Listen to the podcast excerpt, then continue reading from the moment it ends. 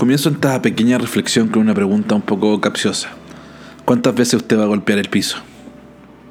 Segunda de Reyes 13:18. Luego Eliseo dijo, ahora levanta las demás flechas y golpéalas contra el piso. Entonces el rey las tomó y golpeó el piso tres veces.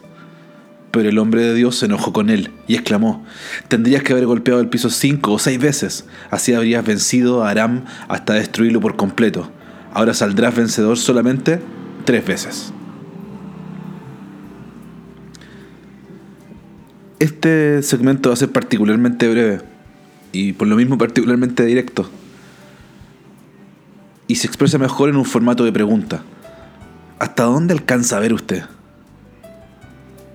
Porque el rey Joás, de la historia que acabamos de leer, no alcanzó a ver que Eliseo abrió una puerta de bendición justo enfrente suyo de, dicho de forma coloquial, no leyó bien la jugada y no aprovechó la oportunidad disponible al 100%.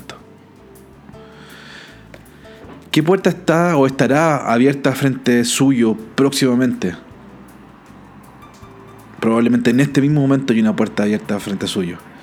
Y, la, pregunta que se le extiende es, ¿alcanza a ver la jugada que se está eh, planteando? ¿Cuántas veces va a golpear el piso? Tres, como lo hizo Joás, o cinco o seis, como le replicó el profeta. Le invito a que su oración hoy día sea la siguiente. Padre, dame de tu gracia y sabiduría para aprovechar esta oportunidad que se me presenta.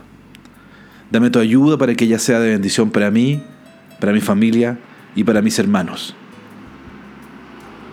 La pregunta nuevamente queda en el aire. ¿Cuántas veces va a golpear el piso?